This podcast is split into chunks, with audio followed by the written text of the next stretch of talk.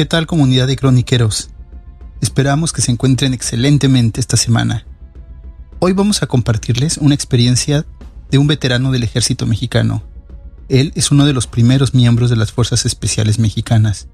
Parte de su entrenamiento lo llevó a cabo en diferentes zonas de México, Estados Unidos, Israel, Colombia, Guatemala y España, así como lo que fuera la Escuela de las Américas, en Panamá, solo por mencionar algunos lugares. Nuestro amigo veterano nos narra experiencias que tuvo en los combates durante el mes de enero de 1994, durante la rebelión zapatista, en el sureño estado de Chiapas. Pero antes de la narración, demos un rápido repaso por los antecedentes de este levantamiento armado que se dio en la década de los noventas. Hoy se inició la guerra, la revolución aquí en la ciudad de San Cristóbal de las Casas Chiapas. Somos millones y llamamos a todos nuestros, hermanos.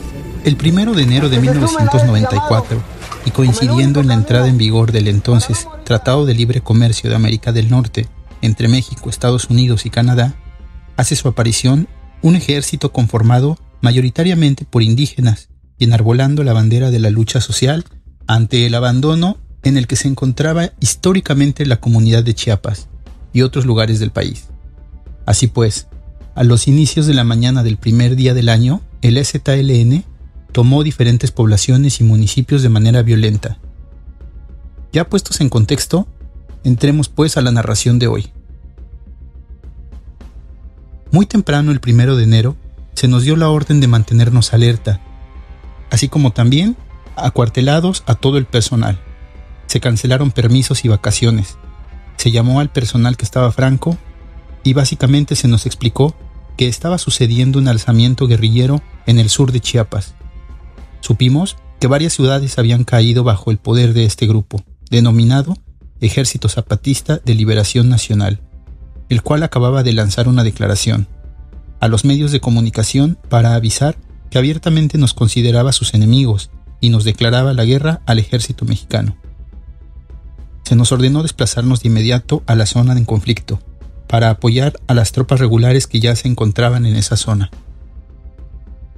Llegamos a Chiapas en un avión Hércules C-130. Ahí se nos informó la situación. El parte de guerra era el siguiente. La ciudad de San Cristóbal de las Casas estaba en poder de los guerrilleros, y fue desde ahí que lanzaron su declaración de guerra. En el Palacio Municipal realizaron saqueos, tomaron la Procuraduría hiriendo a un agente judicial y mantenían como sus prisioneros de guerra a varios guardias. También la ciudad de las Margaritas había sido tomada. Esta ciudad hace frontera con Guatemala y al tomar por asalto el palacio municipal de esa ciudad, mataron a tres policías y a su subcomandante. Acción en la que también los guerrilleros perdieron a uno de sus subcomandantes, el subcomandante Pedro. La misma historia en la comunidad de Guadalupe Tepeyac, donde hirieron a cuatro policías y destruyeron radios para incomunicar a la ciudad. En esta acción nos reportaron que participaron al menos 200 guerrilleros. Minutos más tarde, nos enteramos que la población de Chanal también había sido tomada por el grupo subversivo. Ahí cortaron la electricidad desde la noche y usaron los cables para cerrar el paso de la carretera. A las 4 de la mañana tomaron por asalto la población enfrentándose a la policía del lugar que solo tenía nueve elementos y que con mucha valentía hicieron frente, muriendo en esa acción el comandante del grupo de policías y un elemento más. El resto de agentes se tuvieron que rendir y fueron tomados como prisioneros de guerra, entregando sus armas y uniformes. Ahí teníamos noticias de que el ZLN reclutó forzosamente gente de entre la población y lo mismo ocurrió con la pequeña ciudad de Altamirano, donde un grupo de 60 policías que provenían de Tuxtla Gutiérrez fueron emboscados por aproximadamente 500 guerrilleros. En el combate murieron 30 elementos policíacos y los otros 30 fueron tomados como prisioneros de guerra. Siendo así, ahora teníamos claro que el ataque a las poblaciones el primer día de enero fue un ataque coordinado por una fuerza de por lo menos 10.000 combatientes y que ahora tenían bajo su poder al menos ocho ciudades y varias poblaciones, y zonas de la selva, en especial la Candona y los Altos, siendo la toma de Ocosingo la más cruenta. Los zapatistas cortaron la electricidad a la una de la mañana. Los policías trataron de entablar comunicación con sus compañeros en Chanay y San Cristóbal de las Casas, sin saber que esas ciudades ya estaban bajo ataque del ZLN, por lo que no hubo ninguna respuesta. Aproximadamente a las 4 de la mañana, los guerrilleros fueron alistados en varios puntos afuera de la ciudad, acechando entre la oscuridad. A las 5 de la mañana, finalmente, lanzaron el asalto en grandes grupos. La ciudad era vigilada por la policía municipal y estatal. Acudieron al llamado de ayuda policías de la entonces Policía Judicial, también Policía Judicial Federal, así como agentes de la también entonces Policía Federal de Caminos y Puentes.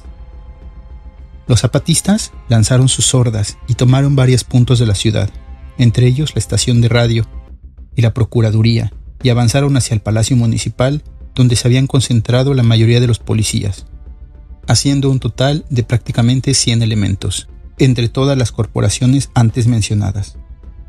Los zapatistas lanzaron su primer asalto que fue repelido por éxito por los policías y el tiroteo se generalizó en torno al Palacio Municipal. Durante esas acciones perdieron la vida cuatro policías y un comandante de la Policía Judicial, así como un número indeterminado de zapatistas. Los policías resistieron, incluso apoyados por algunos ciudadanos que contaban con alguna escopeta o rifle, lo cual es muy común en zonas rurales de México. Los defensores se terminaron su munición disponible y al amanecer tuvieron que entregar sus armas y rendirse. Así fueron capturados casi un centenar de policías a los que el ZLN les perdonó la vida, pero conservó como prisioneros de guerra. Los reportes indicaban que en la toma de Ocosingo habían participado aproximadamente 800 guerrilleros zapatistas. Ante este panorama, la situación era realmente preocupante, ya que aún no sabíamos del todo la verdadera capacidad del enemigo. Sin embargo, se nos ordenó mantenernos aún en nuestros cuarteles, esperando la llegada de refuerzos y tropas de todos lados de México. Ese día se movilizaron tanquetas, llegaron a la zona camiones, decenas de ellos con tropas. Homers artillados, el Panhard M11 llegaba a decenas, el DN5 Toro, Búfalo, Caballo, DN5, el Mac 1, el M8 Greyhound y el más potente, el Panhard ERC-90. Sin olvidar el DNC-2, que también fue de gran utilidad en las operaciones en jungla. Ante el bloqueo de muchas carreteras, así como el sabotaje de caminos por parte de infiltrados del STLN, la Fuerza Aérea tuvo que instalar un puente aéreo con transporte de tropas, reconocimiento y pertrechos. Llegaban helicópteros, aviones de ataque a tierra, función que desempeñaron excelentemente los aviones Pilatus PC-7, con ametralladoras y lanzacohetes, así como las aeronaves de ala rotativa UH-1. Llegaron aviones Pilatus de los escuadrones 201, 205, 206 y 207. También hicieron su arribo los famosos cazas F-5. Todo estaba a punto cuando supimos que el cuartel militar de Rancho Nuevo fue atacado por el ZLN. El cuartel había estado sitiado desde el primero de enero en la madrugada y el ataque se dio el día 2 de enero. Creo que el mando supremo, que recaía en ese entonces en el presidente, no se decidió a responder militarmente con suficiente puntualidad y prontitud, aunque nosotros estábamos listos desde el primer día y solo se nos había dado la orden de esperar y prepararnos. El cuartel de Rancho Nuevo, que estaba en una zona zapatista, fue atacado por todos los blancos. La operación del ZLN fue envolvente, aprovechando que en dicho cuartel había personal muy reducido, ya que muchos elementos estaban francos debido a las fiestas de fin de año. Después que saquearon la ciudad de San Cristóbal de las Casas, sus comercios, el ZLN se sintió fortalecido, así que se decidieron a atacar el cuartel de Rancho Nuevo, no sin antes, primero, atacar la penitenciaría de la zona y liberar a casi 200 prisioneros. Justo después fue cuando se decidió y se lanzó el ataque por parte del ZLN a la 31 zona militar.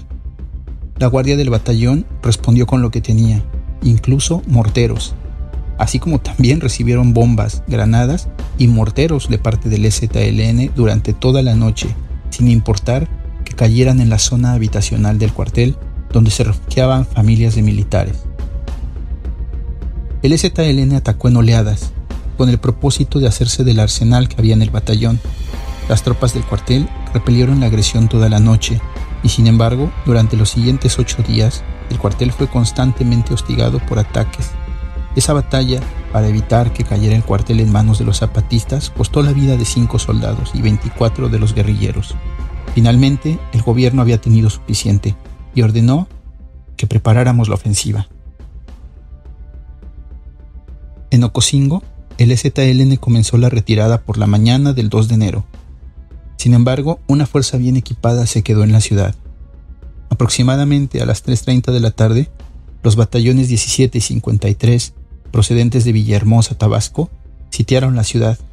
Eran aproximadamente 1.800 soldados, dejando la mesa puesta para que el 73 Batallón, dirigido por el general Juan López Ortiz, realizara el ataque final. Aún así, todavía llegaron refuerzos del Batallón 57 de Infantería, sumando en total 2.400 elementos militares.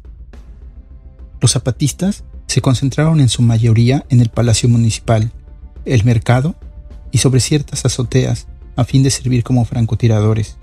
Sin embargo, también había pequeñas células guerrilleras en las calles.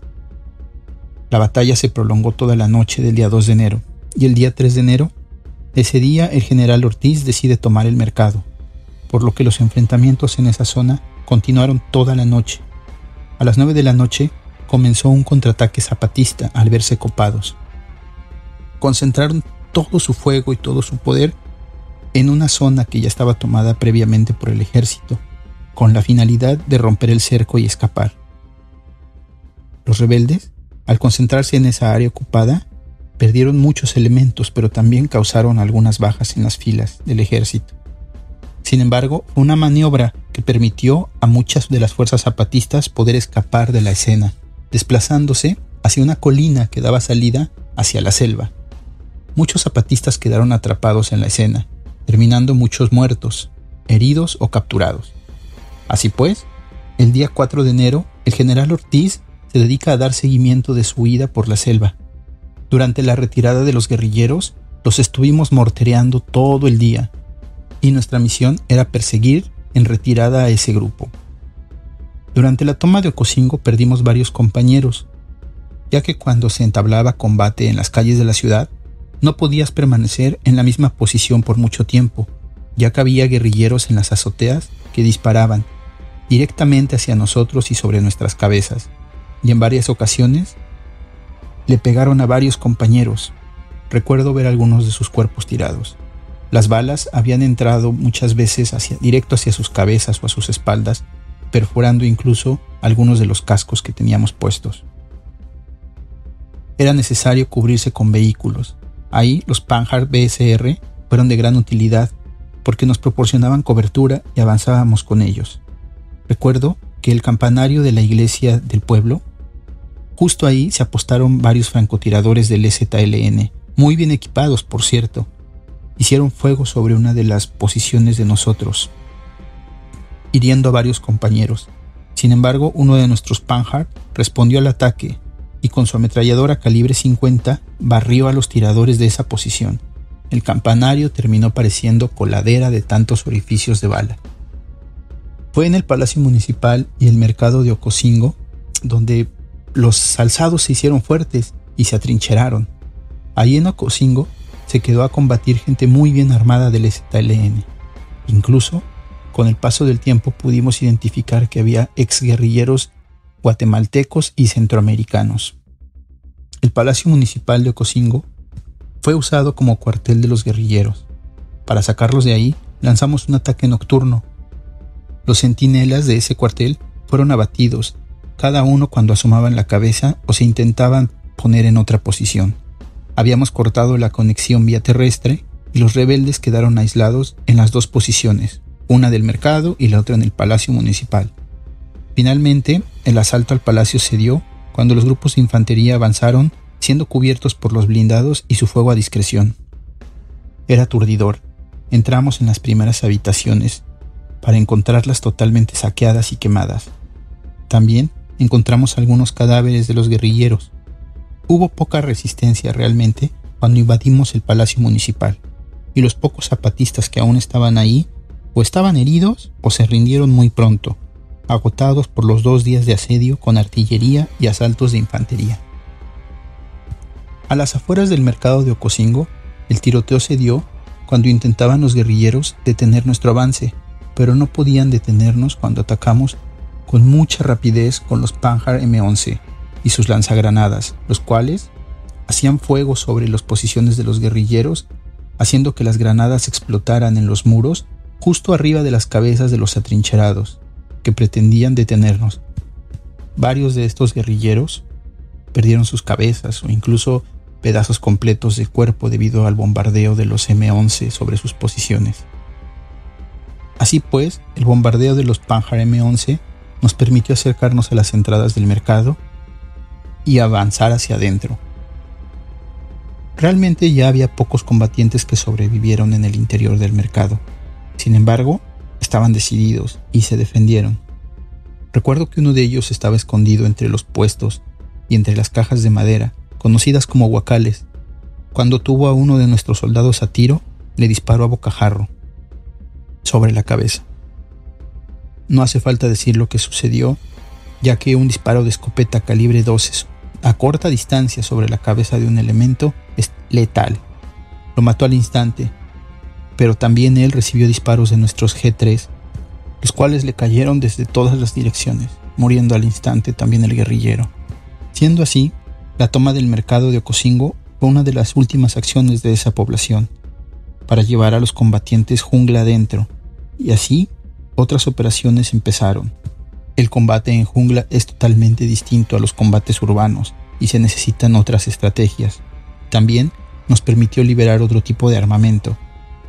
Las poblaciones estaban empezando a ser liberadas, sin embargo, había todavía que realizar muchos esfuerzos en otras poblaciones y en otras áreas que estaban todavía bajo el mando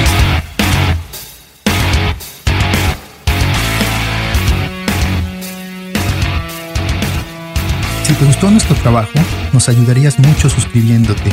Y si quieres que sigamos haciendo este tipo de informativos, déjanos tu like. Cuéntanos tu historia de guerra en el mail que aparece en pantalla. Síguenos en nuestras redes sociales y activa la campanita de notificaciones para que sepas cuando subamos nuevo contenido. Cambio y fuera.